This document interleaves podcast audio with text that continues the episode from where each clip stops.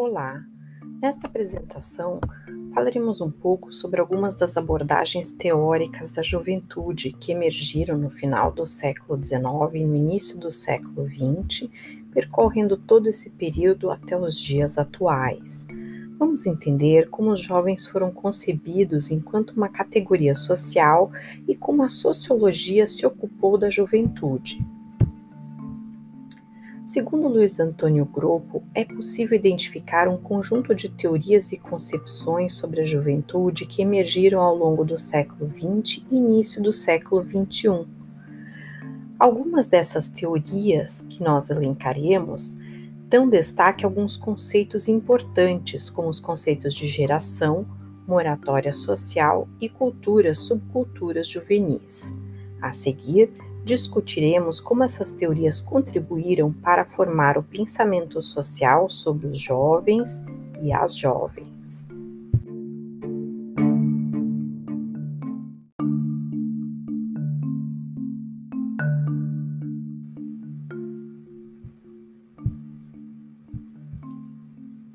Entre as muitas abordagens teóricas da juventude, podemos encontrar variações, principalmente na forma como a juventude é concebida e também qual é o seu papel.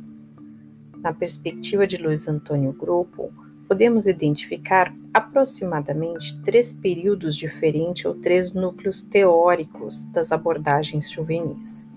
No primeiro, na tradicional, a ênfase é na integração dos jovens à sociedade adulta e aos principais problemas enfrentados nesse processo, ou seja, nesse período a sociologia estava preocupada com o processo de transição para a vida adulta dos jovens e os possíveis desvios que poderiam acometê-los, levando à marginalidade e outros problemas sociais.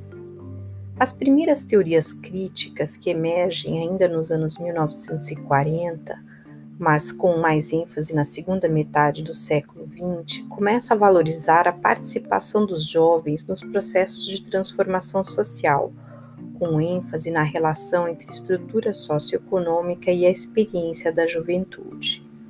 Finalmente, já mais perto do final do século XX, a juventude emerge como uma categoria social pós-moderna, no qual seu papel como apenas uma fase de transição para a vida adulta passa a ser questionado como característica definidora da juventude.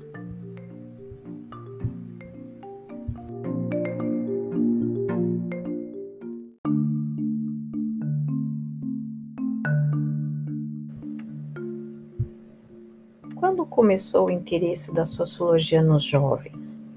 No início do século XX, o rápido crescimento urbano de Chicago impulsionou um grupo de sociólogos que utilizavam métodos de observação participante e entrevistas qualitativas a se debruçarem sobre o espaço urbano e suas transformações. Foi, portanto, a Escola de Chicago quem deu pontapé inicial ao estudo de grupos juvenis. Segundo Calles Feixa, um dos fatos mais visíveis do processo de intensa urbanização de Chicago era a proliferação de gangues de rua juvenis, também conhecidas como street gangs, em certas zonas da cidade, que suscitavam preocupação das instituições por sua aparência extravagante, suas atividades presumidamente delituosas e sua resistência à autoridade fenômeno das gangues de rua atraiu imediatamente muitos dos autores da escola de Chicago, que foram os primeiros a abordar o tema com critérios científicos. Para quem não se lembra, a escola de Chicago entendia o ambiente urbano como um ecossistema onde as transformações sociais, o crescimento intenso, o aumento populacional, fenômenos como o desemprego e imigração, criavam o que eles chamavam de regiões morais da grande cidade. Essas regiões morais é que seriam o pressuposto fundamental do fenômeno entendido como degeneração das gangues juvenis, que seria causada, portanto, pela anomia reinante nessas regiões morais da grande cidade, marcadas pela desorganização social e pelo desaparecimento dos sistemas tradicionais de controle informal.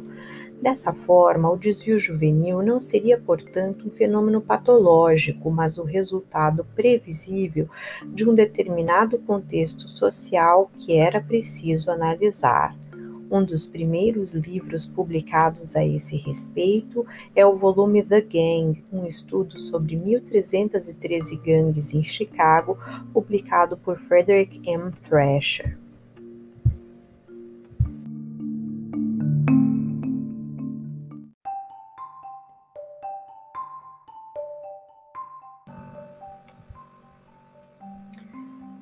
Entre as teorias tradicionais que emergem ainda na primeira metade do século XX, vamos trabalhar a juventude da perspectiva do estrutural funcionalismo e dos estudos sociológicos sobre as gerações.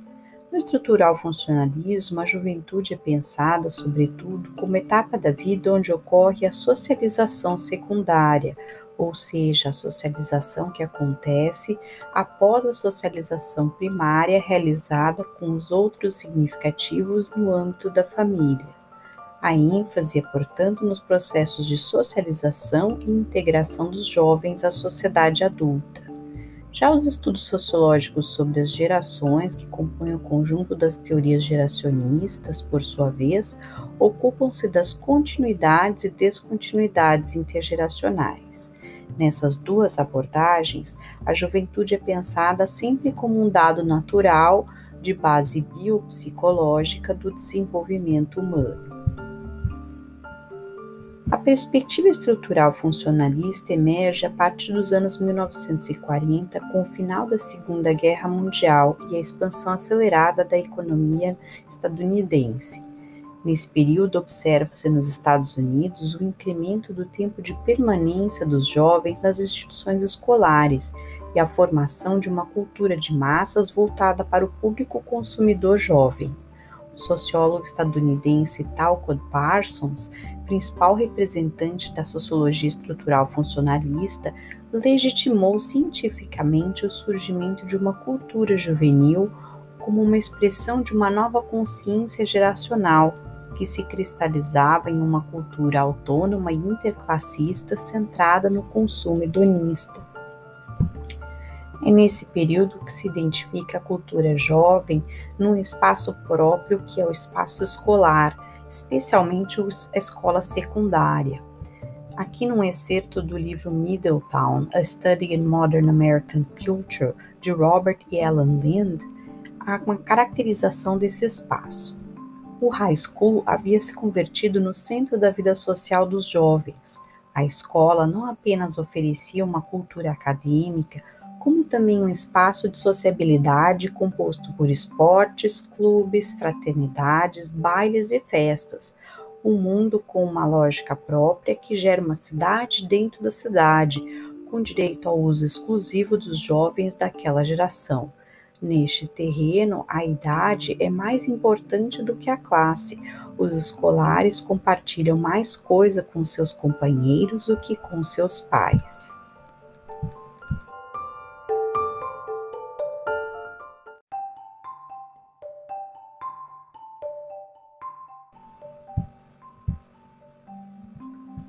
Neste quadro teórico das teorias da socialização, do funcionalismo e a teoria das gerações, os conflitos ou descontinuidades geracionais seriam disfunções nos processos de socialização nessa fase da vida. Além disso, a existência de descontinuidades geracionais é considerada um fato social. As descontinuidades intergeracionais estariam na base da formação da juventude como uma geração social. O que devemos entender por geração social? Trata-se de um grupo constituído por indivíduos cujas idades se concentram em um intervalo relativamente estreito, cujos membros são portadores do sentimento comum de se encontrarem coletivamente em presença na sociedade de certos grupos distintos do seu pela idade e formados quer por indivíduos mais velhos, quer por indivíduos mais novos, e também de um sentimento de que, comparativamente aos grupos sociais mais velhos ou mais novos, existem diferenças significativas com base na idade em relação às respectivas referências sociais e culturais. Nessa teoria, como se dá o processo de socialização da fase da vida juventude? Há duas perspectivas ou modos de ver esse processo. O primeiro é o da socialização contínua as teorias dominantes nos anos 1950, com predominância do discurso biomédico e da psicologia, identificavam a adolescência e a juventude à crise da puberdade. Né? E é um período difícil. O esforço deveria ser a socialização dos jovens segundo normas e valores predominantes entre as gerações mais velhas os jovens teriam assim um papel passivo de assimilação de normas e valores.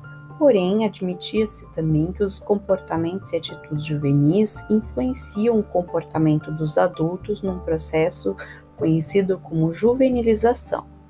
As crises intergeracionais, por sua vez, tratam das descontinuidades entre as gerações, que se traduzem numa clara tensão ou confrontação, especialmente nos períodos de crises e processos políticos amplos, durante os quais os jovens formariam uma consciência geracional.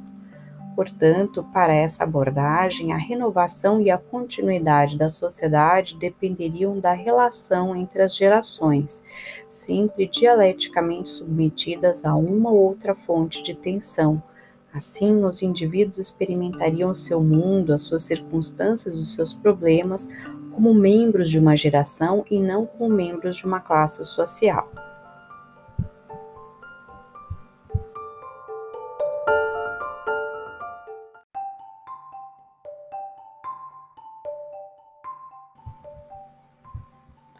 O principal teórico da teoria geracionista sobre juventude foi o sociólogo húngaro Karl Mannheim.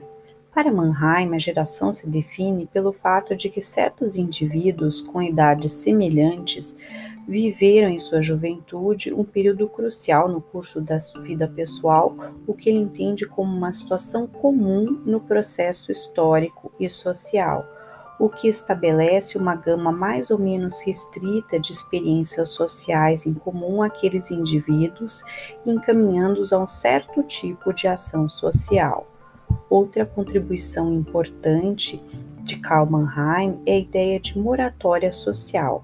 O período de moratória social é um tempo de separação relativa dos jovens do mundo adulto e público para o aprendizado de hábitos e valores básicos que os predisponham a assumir papéis sociais requeridos pela sociedade quando se tornarem adultos. O período de moratória social, hoje, em tese, seria vivido pelo período escolar, na vivência na qual os jovens não trabalham e teoricamente só deveriam estudar.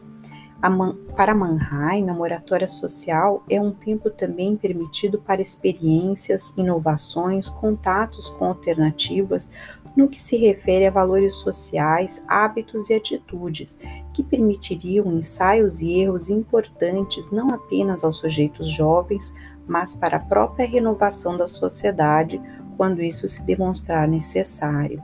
Assim, Dessa perspectiva, a juventude seria então um agente revitalizador, uma espécie de fonte de energia renovadora da sociedade, justamente por conta da sua vinculação experimental com a realidade e com os valores sociais, contrastando com o mundo dos adultos, que tendem a ver né, o mundo de uma forma mais resistente e, sem, e serem resistentes à mudança social pois aceitar a mudança para os adultos pode significar a contestação de seus próprios quadros arraigados de preferência pessoal e coletiva.